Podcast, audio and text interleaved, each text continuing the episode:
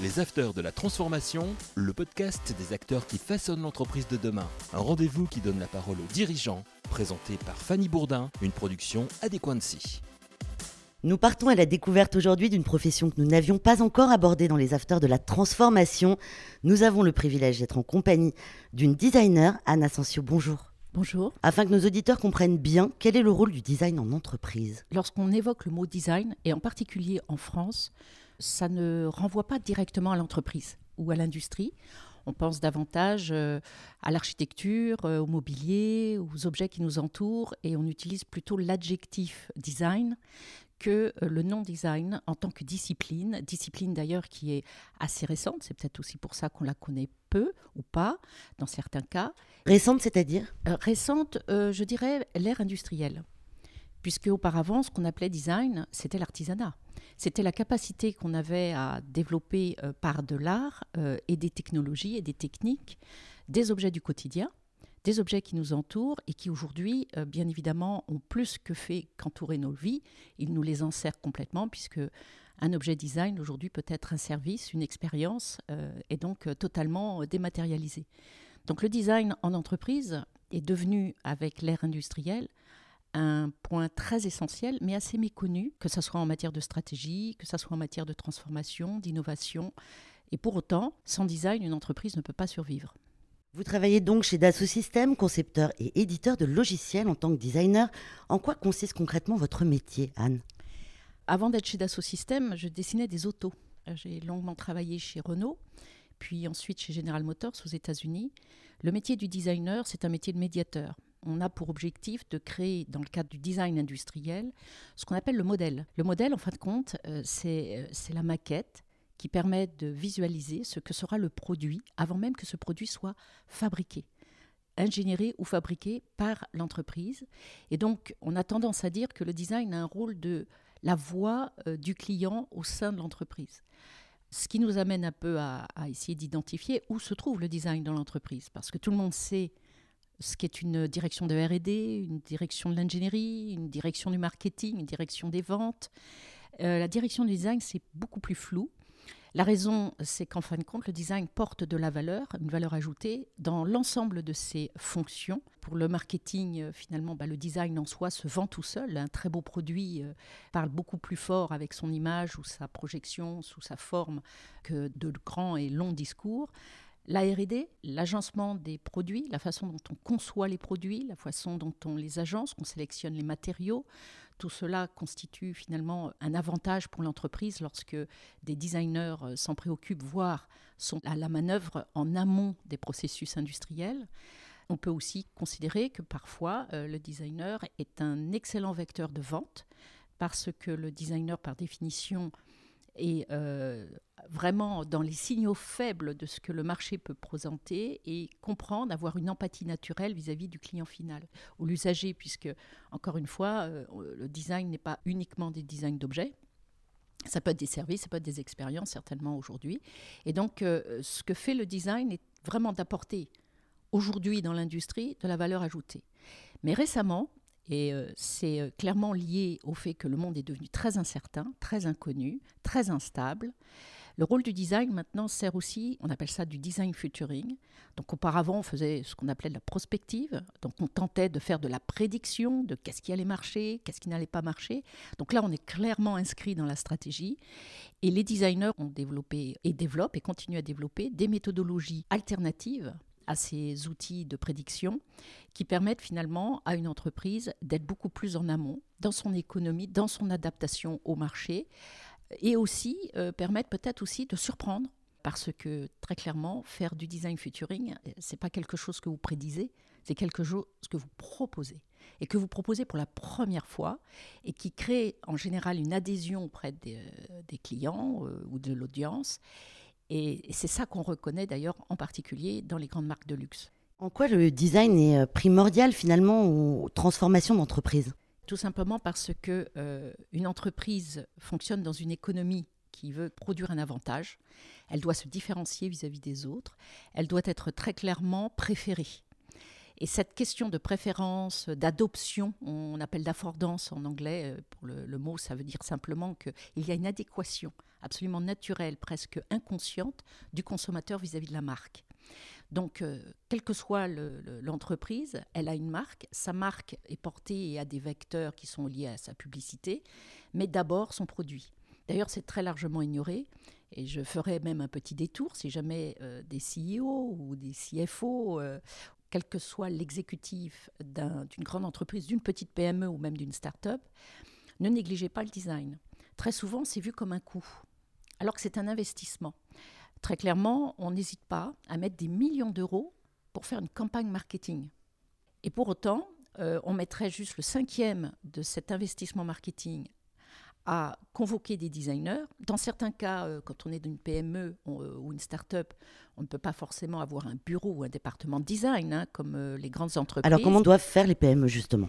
Eh bien, très clairement, aujourd'hui, le design existe aussi sous la forme donc d'agences comme des agences de com.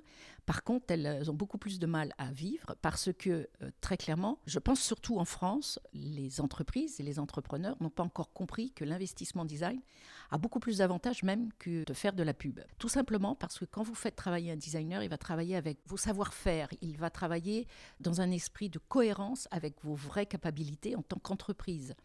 Il va être possible même euh, que ce designer, en regardant ce que vous faites, il pourra éventuellement envisager des alternatives tout en utilisant ce que vos savoir-faire industriels, euh, vos savoirs, vos contenus, vos connaissances, et les réutiliser dans une autre proposition.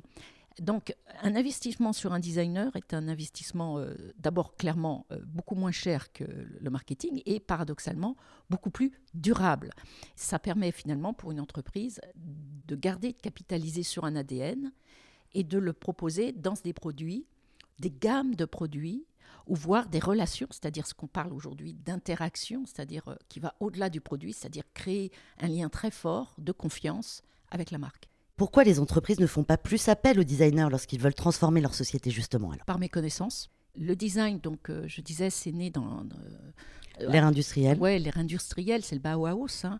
C'est un mouvement d'art qui a tout de suite reconnu la difficulté qu'il y avait dans l'industrie à garder une part d'humanité. Donc très clairement, euh, une des propositions du design, c'est de travailler autour d'une finalité qui est celle de l'homme.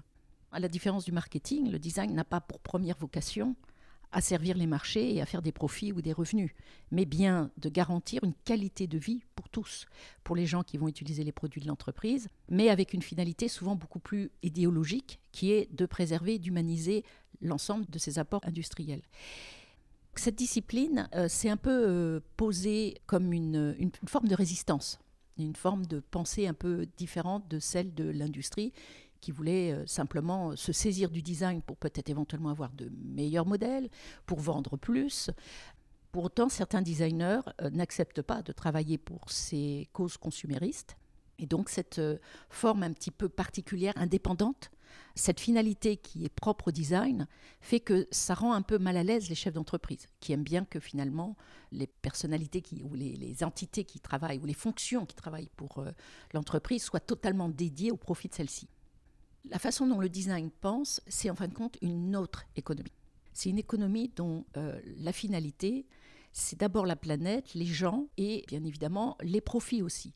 On tend à la sustainability, donc euh, cette approche un peu bilancielle de je peux faire des profits mais pas euh, au détriment de la planète et certainement pas au détriment de conditions sociales et sociétales qui sont absolument euh, dans l'axe idéologique du design, ça nécessite quand même de prendre en compte cette dimension. Ce qui est intéressant, c'est qu'aujourd'hui, les entreprises qui questionnent leur raison d'être, avoir une, identité design ou avoir une pensée design ou ne serait-ce s'adosser à une pensée design serait euh, plus que souhaitable.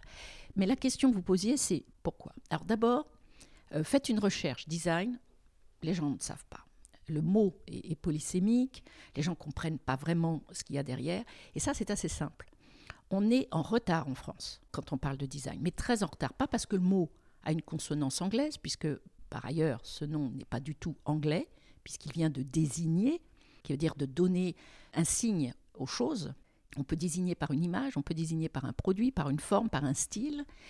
Euh, c'est du désigno qui vient du projet, qui vient du latin, qui est de projeter une idée. donc le dessin EIN et le dessin IN. Donc tous ces mots sont de même euh, famille et ils sont latins.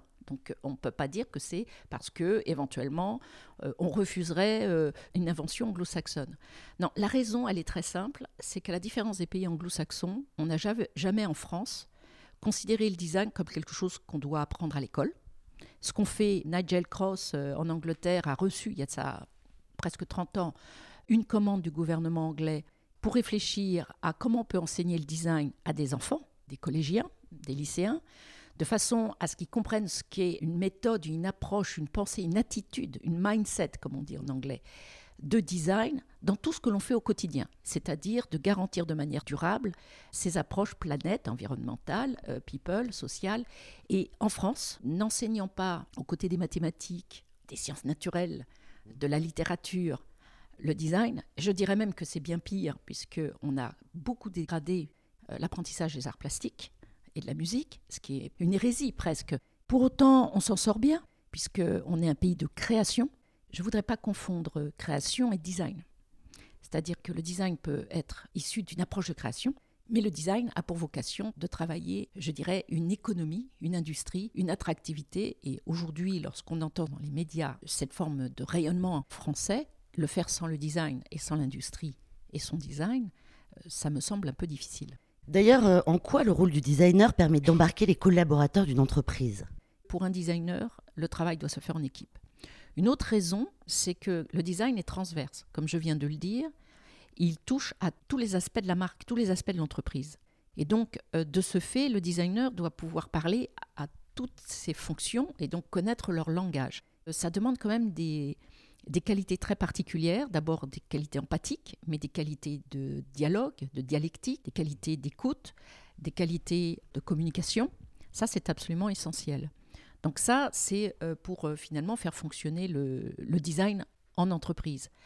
Par ailleurs, bien évidemment, ce que fait le design en entreprise, c'est la voix du consommateur à l'extérieur. Donc il est aussi en dialogue, à la fois ce qu'on appelle les signaux faibles, c'est-à-dire capter les signaux faibles. Là aussi, on retrouve le côté intuition de l'artiste, mais en même temps, comment je transfère ça dans les produits de l'entreprise, dans lesquels finalement euh, la ligne de décision puisse adhérer à la proposition. Mais le design permet aussi, par exemple, pour une transformation, de montrer aux équipes en 3D exactement comment peut s'opérer une transformation. En effet, depuis les années 90, deux grandes ruptures technologiques. Internet, qui euh, très clairement euh, a permis aux designers bah, du coup de collaborer comme les chercheurs. Hein, je pense qu'un artiste, un chercheur, un scientifique, un designer, le sujet de la recherche est au cœur. Et la deuxième rupture, portée par Dassault Systèmes, euh, entreprise qui est née en 80 d'une spin-off de Dassault Aviation, autour d'un euh, procédé qui est euh, un software qu'on appelle CATIA, qui permet de modéliser en 3D de manière vraiment tangible et scientifique ce qu'on appelle aujourd'hui maintenant des jumeaux numériques. C'est-à-dire que depuis 80 jusqu'à aujourd'hui, les outils numériques ont entièrement transformé l'entreprise. Pas seulement au niveau de la reproduction en 3D de l'objet que l'entreprise fait, euh, qui permettent donc à tous les acteurs de se représenter, qu'on soit électricien, qu'on soit designer, qu'on soit euh, qui que ce soit qui a une partie prenante peut travailler grâce à cet outil numérique et donc visualiser l'ensemble du produit, puis son cycle de vie, le PLM, pour arriver aujourd'hui à pratiquement modéliser le jumeau numérique de l'entreprise, voire le jumeau numérique de la ville dans lequel l'entreprise ou toute la supply chain, enfin la supply chain, la chaîne logistique, le sourcing, c'est-à-dire euh, d'où viennent mes matériaux, comment je les transforme, comment je les distribue, comment je m'assure que les personnes sont contentes dans leur usage. Le travail du designer, c'est essentiellement aussi un travail qui se produit à l'extérieur et bien après le produit pour faire un produit qui soit adopté. C'est pas seulement au moment de l'acheter, ça c'est du marketing. Une fois qu'on l'a acheté, le marketing ne s'en préoccupe plus. Le design, lorsqu'il a fait son design, c'est pour que ça dure, qu'on l'utilise tous les jours et qu'on en soit à tout moment content. Centré sur l'homme, ça veut dire un produit qui intègre toutes ces dimensions humaines au moment de sa conception. Et donc le designer va s'intéresser à suivre ça aussi dans les usages, voir la maintenance, voir la dégradation, voir le recyclage. Et les outils numériques, qui étaient d'abord euh, des outils pour faire de la performance, performance dans la conception du produit, performance dans la capacité qu'a l'entreprise à être avec un avantage économique à proposer un produit plus qualitatif, la qualité euh, dure et la qualité perçue que le design, bien évidemment, propose. Vous allez acheter un produit parce qu'il est qualitatif, mais vous devez voir qu'il est qualitatif. Et ça, c'est le design qui permet de le communiquer. Il faut que ça soit dans le style. Vous voyez la qualité. Et quelque chose est en train de se passer aujourd'hui, c'est que beaucoup d'objets maintenant euh, vivent de manière autonome dans le numérique. Je voudrais citer les métavers, c'est-à-dire la continuité numérique des objets numériques dans leur environnement, dans leurs usages, dans les interactions qu'ils peuvent proposer grâce aux applications mobiles, où on trouve là aussi des designers. Qu'est-ce qui fait que vous soyez addict avec une application? Vous avez un designer d'expérience qui s'assure que vous soyez capté par cette euh, forme d'expérience. Mais le designer, il s'appuie sur quoi exactement? Pour créer? Les usages, les gens, on regarde. Donc les méthodes de design sont très très clairement euh, décrites. Il y a de la recherche, euh, il y a des études. C'est juste très très mal connu mais c'est très sérieux, très scientifique, et ça étonne d'ailleurs beaucoup lorsque l'on fait une méthodologie de design. Euh, ça surprend finalement même les ingénieurs. Ils disent Ah, ben je ne pensais pas que c'était aussi, euh, aussi dur. Parce que tout de suite, on pense que ouais, un petit coup de crayon, euh, ça va le faire. Donc d'abord des études ethnographiques. On travaille avec une grande pluridisciplinarité en convoquant les sciences humaines, les humanités, parce que c'est bien, bien évidemment dans, dans, ce que cherche à faire le design, c'est-à-dire humaniser les technologies, toutes celles qui nous entourent. Tout ce qui nous entoure est artificiel. Donc on aura encore plus besoin de design demain. Comme c'est artificiel, les designers ont besoin de finalement créer une médiation. Comment ils le font? Ben, C'est simplement parce qu'ils sont centrés sur s'assurer que ce qui est fait est fait pour une finalité d'usage pour un être humain, pour un patient, pour un usager, pour un handicapé. Et ça, ce focus, c'est bien évidemment ce qui manque dans l'industrie et dans les entreprises. Je pense aux startups en particulier, qui sont complètement emmenées dans ce parti pris de la technoscience, en disant j'ai une techno, ça va le faire, euh, je vais faire une start-up autour de cette techno. Mais une techno, comme on dit, hein, science sans conscience et ruine de l'âme, mais là, euh, techno sans usage, euh, ça va aller nulle part. Et très clairement, ce que permet les designers, c'est justement de créer cette maillotique fine d'une technologie dans une question éthique et esthétique qui soit acceptable par l'usager. Très clairement, c'est ce qu'on apprend quand on, est, a ce métier-là. C'est des méthodes très rigoureuses. C'est des méthodes qui s'appuient sur des sciences bien connues. Ça peut aller jusqu'à la psychologie. On ne va pas, comme euh, le marketing, jusqu'à imaginer euh, de la neuroscience. Je pense que les designers ont une forme d'intuition tout à fait naturelle, très sous-estimée et qui, en général, euh, fait des miracles. Vous conseilleriez donc à toutes les PME, à toutes les startups de faire appel justement à des agences de designers si vous n'avez pas les moyens d'intégrer un département de design, très clairement, trouvez un soutien. Vous le faites pour la déclaration des impôts, vous le faites pour votre comptabilité.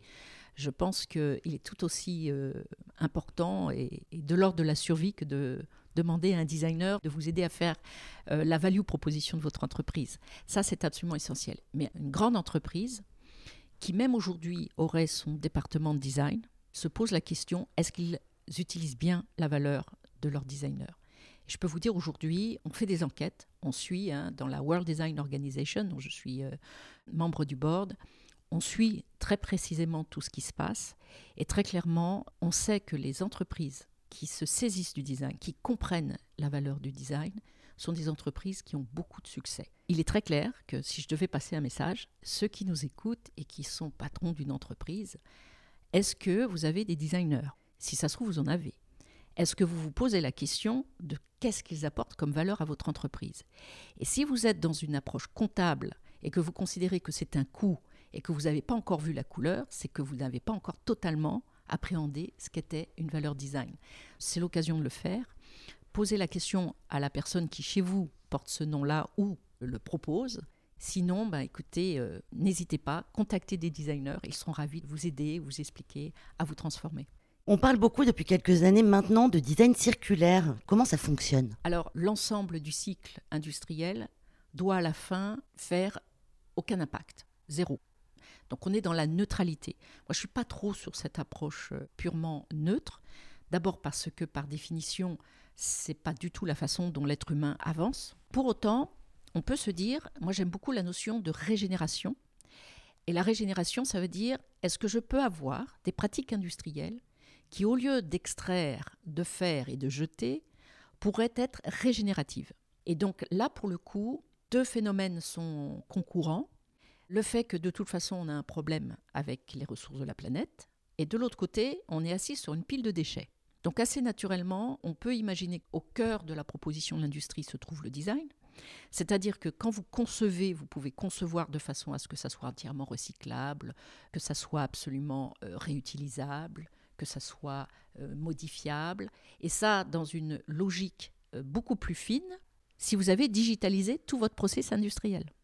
Vous avez digitalisé votre design, vous avez digitalisé votre cycle de vie de vos produits, vous avez digitalisé votre supply chain, vous tracez l'ensemble du sourcing de vos matériaux, eh bien vous êtes prêt pour l'économie circulaire. Ça ne veut pas dire que vous la pratiquez. Pour la pratiquer, il faut ensuite changer et modifier vos processus internes en convoquant là pour le coup des processus qui étaient ceux du design, qui se tournent sur la planète, les gens et les people et les trois en même temps. Parce que la sustainability, c'est systémique. Vous ne pouvez pas dire je vais en prendre un et puis les autres, je verrai plus tard. Mais en numérique, vous pouvez le faire. C'est-à-dire qu'un monde virtuel qui symbolise ou qui serait euh, une sorte de, euh, de vision du cycle de vie circulaire de votre industrie, ça vous permet de prendre des décisions. Et puis vous pouvez aussi tester des options, parce qu'il n'y a pas une simple réponse c'est chaque entreprise, avec ses talents, avec ses compétences, ses savoirs, euh, son outil industriel, a euh, finalement des capacités très différentes d'adhérer à cette forme de design circulaire. Ça renforce encore davantage la nécessité d'avoir une pensée design, une pensée design au cœur de votre stratégie et d'avoir fait votre transformation digitale, parce que les deux ensemble vont vous permettre de projeter de vous projeter et de prendre les décisions qui s'imposent dans les euh, premiers, deuxième et troisième pas de votre transformation euh, vers une, euh, je l'espère, une entreprise zéro net peut-être à très court terme et peut-être régénérative, c'est-à-dire qui donne à la nature, qui rend à la nature ce qu'elle lui a pris. Les Afters de la Transformation, une émission à écouter et à télécharger sur adequancy.com et toutes les plateformes de podcast.